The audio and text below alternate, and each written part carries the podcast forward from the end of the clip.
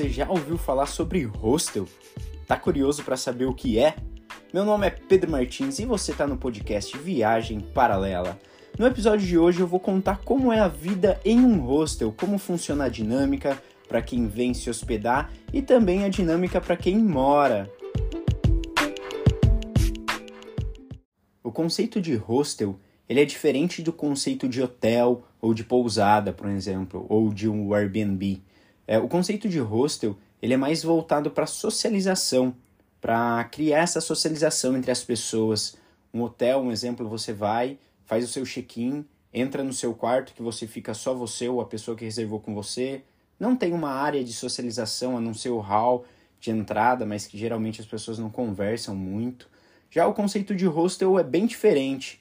Para começar, você vai dividir quarto com outras pessoas, pessoas que você nem conhece muitas vezes. E esse quarto pode ser misto, pode ser só feminino. Esse quarto pode ter duas, quatro, oito, até doze camas. Eu já fiquei em um hostel que tinha 20 camas. Geralmente você compartilha quarto, compartilha banheiro, compartilha cozinha, compartilha alguma área que tem de entretenimento, ou um terraço, ou algo assim. Então, tudo que você vai fazer no hostel vai ser compartilhado. Então isso incentiva muito a socialização, a gente socializar, conversar mais com as pessoas, ter essa interação. O que na maioria das vezes, quando você está viajando sozinho, é maravilhoso, né? Quando você compartilha esses ambientes. Porque ali você já vai conhecer pessoas, você já vai se conectar mais com outras pessoas. Se você está sozinho, a chance de você conhecer novas pessoas, sair com elas é muito grande, muito grande. E como tudo na vida tem seu lado positivo e seu lado negativo, né? Quando você compartilha quarto com muitas pessoas, primeiro que você não tem tanta privacidade, né? Você vai compartilhar quarto, sei lá, com seis, oito pessoas.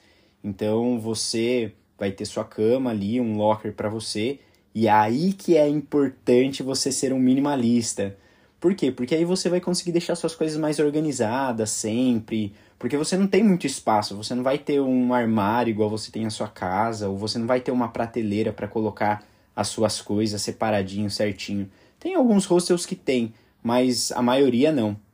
Sem contar que a maioria dos hostels você vai pagar metade do preço que você pagaria no hotel por uma noite, por um exemplo. Mas espera lá, também tem alguns hostels que proporcionam uma experiência tão boa, tão boa para o hóspede, que eles chegam a custar o mesmo preço que um hotel. Aí você deve estar tá se perguntando, né? Para quem não conhece, óbvio. Pô, Pedro, mas e aí? Você dorme com várias pessoas e como que funciona essa dinâmica? A galera acende a luz, tem horário de silêncio. Tem alguma dica aí se eu for fazer essa experiência pela primeira vez? Sim, sim. Na maioria dos hostels tem algumas regras gerais que, por exemplo, uh, horário de silêncio, das 11 da noite até as 8 da manhã. Então, durante as 11 da noite até as 8 da manhã, não vai ter ninguém falando no quarto é, ou perto do seu quarto, né? Fazendo barulho. Óbvio que às vezes vai acontecer, porque nem todo mundo respeita essas regras de convívio é, muito bem. Mas na maioria das vezes você não passa por esse problema. Só que sim, às vezes as pessoas vêm, acendem a luz durante a noite, tem algumas pessoas que roncam.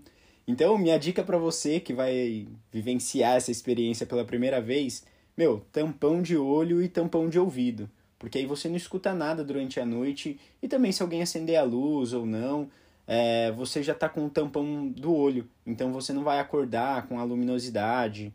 Então, para quem mora ou vive um tempo maior no hostel, isso é extremamente fundamental porque assim você evita também de ficar preocupado, ou ficar com raiva, ou sei lá, sentir alguma sensação ruim por alguém, por um simples fato da pessoa chegar e acender a luz, sabe?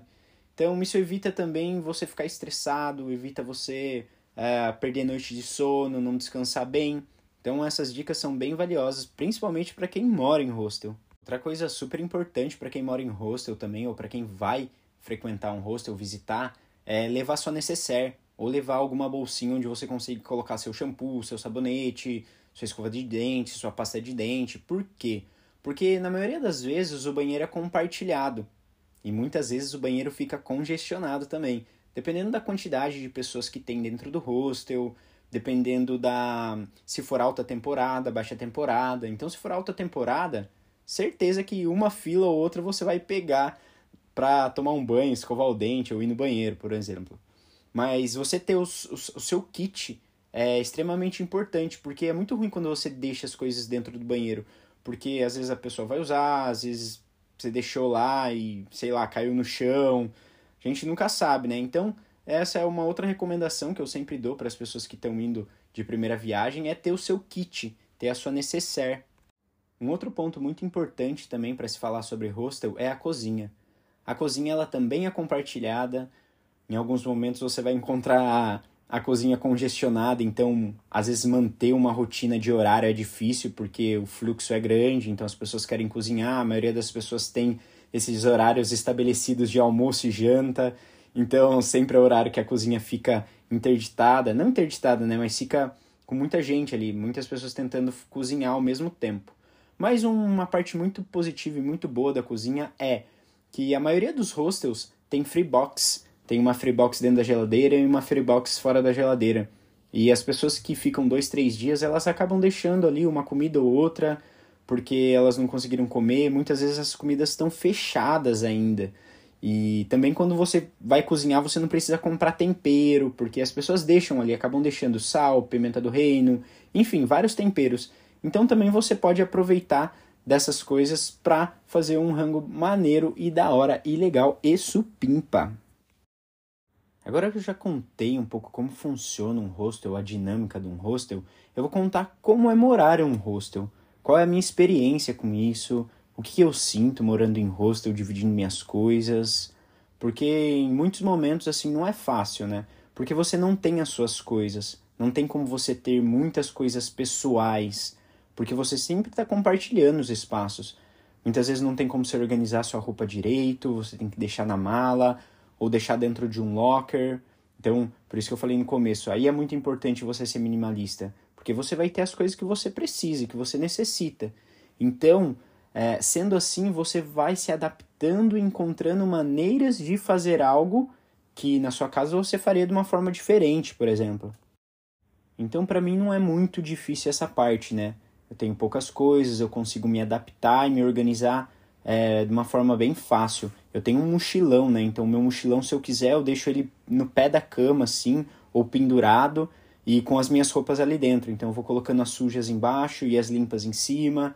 Ou se eu tiver pelo menos um locker, eu consigo colocar uma pilha de roupa suja, uma pilha de roupa limpa, ou coloco a roupa suja dentro da mala para depois só levar e lavar parte do banheiro às vezes é um pouco complicado, porque em alguns hostels você sempre vai encontrar fila. Se as pessoas acordam tudo ao mesmo tempo e elas querem sair rápido, então você sempre vai encontrar fila. Então, uma coisa que eu sinto às vezes falta é ter que acordar um pouco antes assim do que eu acordaria normalmente para fazer algo, para eu ou não me atrasar ou eu conseguir fazer as coisas no meu tempo.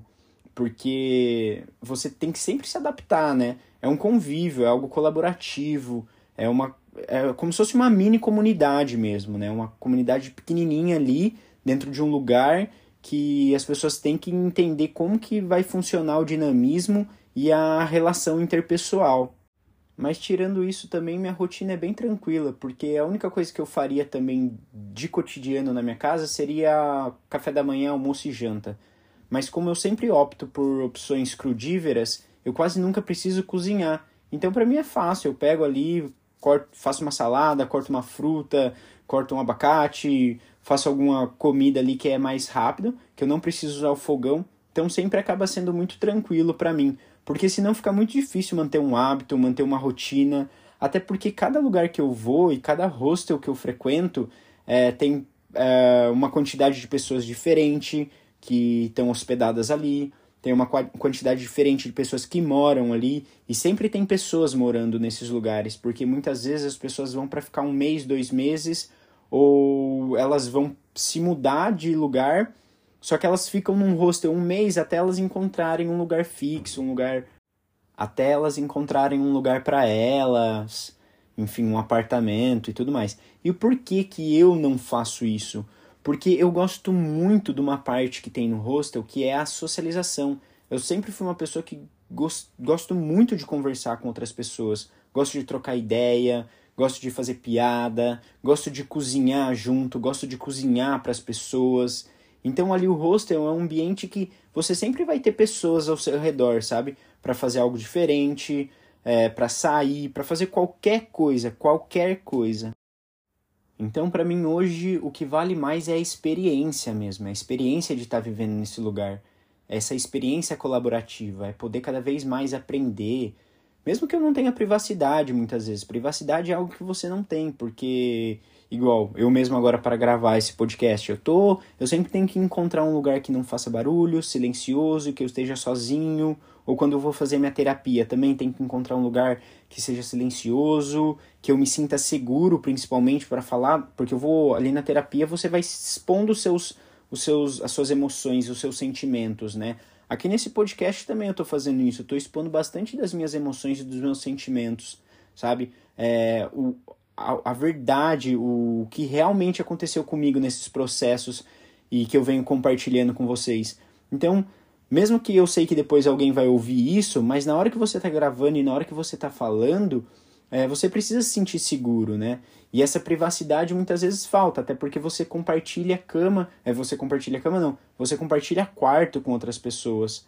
Às vezes oito, às vezes seis, às vezes duas, que for duas pessoas, entendeu? Com duas pessoas, às vezes você consegue encontrar um pouco mais de privacidade. Mas, mesmo eu tendo que me privar dessa privacidade, eu ainda prefiro viver dessa forma que eu estou vivendo hoje. Porque eu consigo experienciar outras coisas que em alguns outros momentos da minha vida eu não conseguiria. Então hoje eu ainda tô assim, ah, beleza, estou disposto a pagar esse preço de não ter privacidade para conseguir viver essa experiência, para conhecer mais pessoas, para conhecer lugares novos, para viajar de uma forma mais barata, para conseguir sustentar essa vida de nômade que eu quero. E aos poucos eu fui entendendo e sabendo me adaptar, porque ao mesmo tempo que você não tem privacidade, você socializa muito. E eu, às vezes, eu socializo tanto, só que eu acabo entrando em assunto com pessoas, ou me sensibilizando demais, e eu acabo puxando muita energia ou sentimento que aquela pessoa está sentindo, sabe? Então, esse é um outro ponto também. É igual eu já falei aqui no podcast sobre voluntariado. Quando você vai para um lugar e tem pessoas que elas estão ali só com essa energia de euforia, você acaba absorvendo aquilo e você acaba muitas vezes não conseguindo olhar para os seus próprios sentimentos. E aí como que você vai fazer isso se você não tem uma privacidade? Só que eu aos poucos eu fui entendendo, entendendo como lidar, entendendo como encontrar essa minha privacidade, essa minha solitude, esse momento que eu quero ficar sozinho, mesmo tendo esse ponto da socialização também, me socializando bastante e também não me privando de ouvir o que as outras pessoas têm para me dizer ou sentindo o que a outra pessoa está me dizendo. E até eu entender a dinâmica que funcionava para mim, para eu conseguir equilibrar todas essas coisas, é, demorou, demorou. Não foi de uma hora para outra. Eu passei por muitas experiências assim que não foram legais até eu entender e falar: ô, oh, peraí, agora eu tô entendendo. Até eu começar a sentir, identificar essa energia que era minha, que não era minha, a energia do ambiente, a energia das pessoas. Porque muitas vezes quando você está nesses lugares, e as pessoas querem sair todo dia para festa, um exemplo. Porque muitos vêm aqui para passar um mês que é um mês de férias e quer ir para festa, ou quer sair todo dia. Ou também vem hóspede, fica dois, três dias, quatro dias, quer sair o máximo que dá. Quer sair de noite, quer sair de dia. E eu, para mim, não funciona muito isso, porque eu tenho que trabalhar. É, aqui não é as minhas férias, aqui é a minha vida. As minhas férias eu vou pra, pra Botucatu, na casa da minha família, ficar com a minha família, entendeu? Aqui não é minhas férias, aqui é minha vida. E, só que é, é um pouco difícil, né? É um pouco desafiador você conseguir falar: ah, tá bom, peraí, essa vida da pessoa não, não é compatível com a minha. Aqui é a minha vida pessoal, aqui é a minha vida, aqui é o meu trabalho, aqui é como eu vivo, a maneira que eu vivo, né? Opa, peraí, a pessoa funciona, é, funciona de uma forma diferente. Aqui é, o, é as férias dela, é alguns dias que ela pegou para ficar off do trabalho, então ela vai querer aproveitar ao máximo mesmo. E para mim foi super ok vivenciar esses momentos, sabe? Ter semana que sair todos os dias, ter semana que não querer sair, é, ter semana que, meu, preciso férias total, vou ficar uma semana é, sem trabalhar, pegar folga e só viver, só curtir a vida. Porque nós temos esse mecanismo, né? A gente só sabe o que é doce porque a gente já provou o amargo, a gente só sabe o que é quente porque a gente já experimentou o frio. Então, se a gente não experimentar essas coisas e essas novas experiências, primeiro, a gente não vai ter autoconhecimento, e segundo, a gente não vai aprender nada. A gente não vai estar. Tá, né, a gente não vai conseguir criar algo, transmutar aquelas experiências em algo para nossa vida. Hoje eu vejo que eu tô mais aberto às oportunidades e às experiências, mas é óbvio. Eu também sei que existe um ponto ali que você quer o seu ponto de limite. Um exemplo. Vou, vou, vou pegar um exemplo, vou fazer uma analogia com academia, um exemplo. Pô, você quer fazer lá um, um exercício de braço lá de bíceps com 50 quilos. Mas você já pegou uma vez aquele peso e. Uh, peraí, não consegui levantar. Então eu vou começar com 10 quilos. Você começa com proporções menores. Então você está aberto a novas experiências e a viver novas coisas, só que hoje você já entende também que as coisas existem um limite, que você não pode ir muito para frente, você não pode passar daquele limite. Porque senão, se ele tentar levantar ali, ah, vou tentar de novo, vou tentar de novo. Quanto mais você tentar levantar aquele peso ali, você não vai conseguir e aquilo vai acabar lesionando seu braço. E foi uma foi muita, muitas vezes aconteceu isso comigo, não de lesionar o braço. Mas aconteceu de eu passar dos meus limites. Eu vou contar para vocês uma experiência que eu tive em Ilhabela, que foi exatamente isso que aconteceu. E como eu já falei para vocês, Ilhabela foi o momento mais desafiador da minha vida. Acho que foi uma das melhores experiências, com certeza, que eu já vivenciei, mas também uma das mais desafiadoras e que até hoje deixa marca aqui dentro, sabe, de mim. Quando eu paro para olhar internamente, para ver sobre os meus sentimentos, entender, Ilha Bela deixou cicatriz assim que ainda não eh, deixou me deixou quebrado aqui por dentro em muitos sentidos e ainda não consegui juntar os caquinhos ainda. E tô fazendo isso agora, né? Tô retomando, entendendo um pouquinho mais para juntar esses caquinhos. Quando eu cheguei lá, eu penso que eu estava na melhor fase da, da minha vida. Uma das melhores fases da minha vida, assim. Eu estava muito bem, eu estava praticando yoga todos os dias, eu estava seguindo o meu jejum muito bem, eu estava meditando todo dia. Então eu cheguei lá muito bem, muito bem. Mas por chegar lá muito bem e começar a viver uma dinâmica diferente da que eu estava acostumado, eu não consegui muito bem identificar essas emoções, o que estava rolando dentro de mim e aí eu comecei a assumir muita coisa e pegar muita coisa para mim, muita coisa, muita coisa, principalmente com relação ao trabalho, de trabalhar assim muito, muito, muito, porque querer fazer as coisas e, e você sente que tá bem. Eu me sentia bem, eu falava assim: "Não, tô bem. Pode mandar que eu aguento, pode mandar que eu, eu consigo. Não, isso aqui eu resolvo. Não, fica tranquilo". E aí chegou um determinado momento que sem eu perceber, eu já estava muito triste. Eu estava muito triste ao ponto de não conseguir controlar as minhas emoções. E quando eu não consigo controlar as minhas emoções, eu começo a ter atitudes que não são minhas. Eu começo a fazer coisas que não é o Pedro de verdade que faz. Até ter atitudes que não é da minha personalidade. Então eu estava muito influenciado pelo, pelo, pela, pelas emoções pela energia do ambiente, pelas situações que eu me permitia se colocar. E tudo foi acontecendo de uma forma tão intensa e tão rápida que parece que eu fiquei, sei lá, 10 anos, 5 anos lá, sei lá. E as coisas, quando elas acontecem de uma forma muito rápida e intensa, se você não parar para se olhar, para analisar, se você não der um tempo para você, se você não entender essa dinâmica, você se perde, foi o que aconteceu, eu me perdi. Porque as coisas estavam acontecendo muito rápido na minha vida e eu não consegui dar esse tempo.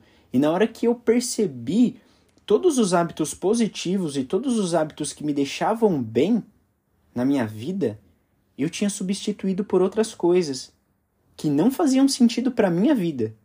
Faziam sentido para a vida de outras pessoas, mas para minha vida não. Só que eu fui mudando isso e fui trocando porque você vai fazendo isso de uma forma que você não percebe, porque tem muita coisa acontecendo, tinha muita coisa acontecendo, tinha muita gente chegando, muita gente saindo, novos desafios sempre, novas responsabilidades que eu assumia. eu voltei a ter crise de ansiedade lá, coisa que não acontecia comigo desde a Irlanda. Tive duas vezes na Irlanda. Lá em Ilhabela eu tive, sei lá, umas cinco, seis vezes. De acordar sem, sem conseguir respirar assim, desesperado, nervoso, precisava ligar para alguém sempre para conversar até eu me acalmar. Muitas vezes não conseguia nem pensar no que eu estava fazendo, no que eu estava falando. Então, essa, essa experiência ela foi tão brusca para mim, ela foi tão intensa que com certeza ela fez com que eu entendesse muita coisa mais rápido. Só que fisicamente, mentalmente, minha saúde acabou. Para mim foi assim, eu cheguei num ponto assim que eu depois que eu saí de tudo isso e eu olhava para mim mesmo, eu falei: "Meu, como você deixou você chegar nesse ponto?" Se você quer ser agradável para uma pessoa, se você quer fazer, se você quer estar tá bem com as pessoas, bem na sua vida, você tem que estar tá bem com você mesmo primeiro. Você tem que ser agradável com você mesmo primeiro. O primeiro sim de todos tem que ser para você. E aquele momento eu me perdi totalmente. Totalmente. Eu não conseguia fazer isso. Então, hoje eu penso, poxa, eu consigo vivenciar tudo que eu estou vivenciando aqui, mesmo trabalhando, voluntariando e viajando, eu consigo é, vivenciar isso e dividir meu tempo, entender qual que é a dinâmica. E hoje eu consigo fazer isso porque eu já passei por isso, que não foi nada legal para mim. Como eu falei, tô, tô quebrado aqui dentro, entendeu? É difícil até falar sobre isso. Por isso que é um pouco difícil também eu entrar mais a fundo nesses detalhes, porque ainda estou entendendo o que aconteceu. Mas com certeza é algo que eu quero entender melhor, juntar esses caquinhos e compartilhar também, seja com alguém próximo, seja com vocês, seja com, com uma terapeuta, enfim. Mas é difícil, é difícil entender porque as coisas acontecem numa intensidade muito rápida, muito forte. A vida de hostel me trouxe muitas oportunidades de crescimento, de aprendizado, de autoconhecimento, desenvolver novas habilidades em mim, mas eu paguei um preço por isso. Ela trouxe essas novas coisas para minha vida, mas eu também sei o que eu passei e sei o preço que eu paguei para passar por tudo isso. Então hoje eu paro e penso: o tempo. O tempo é algo que parece que não existe, né?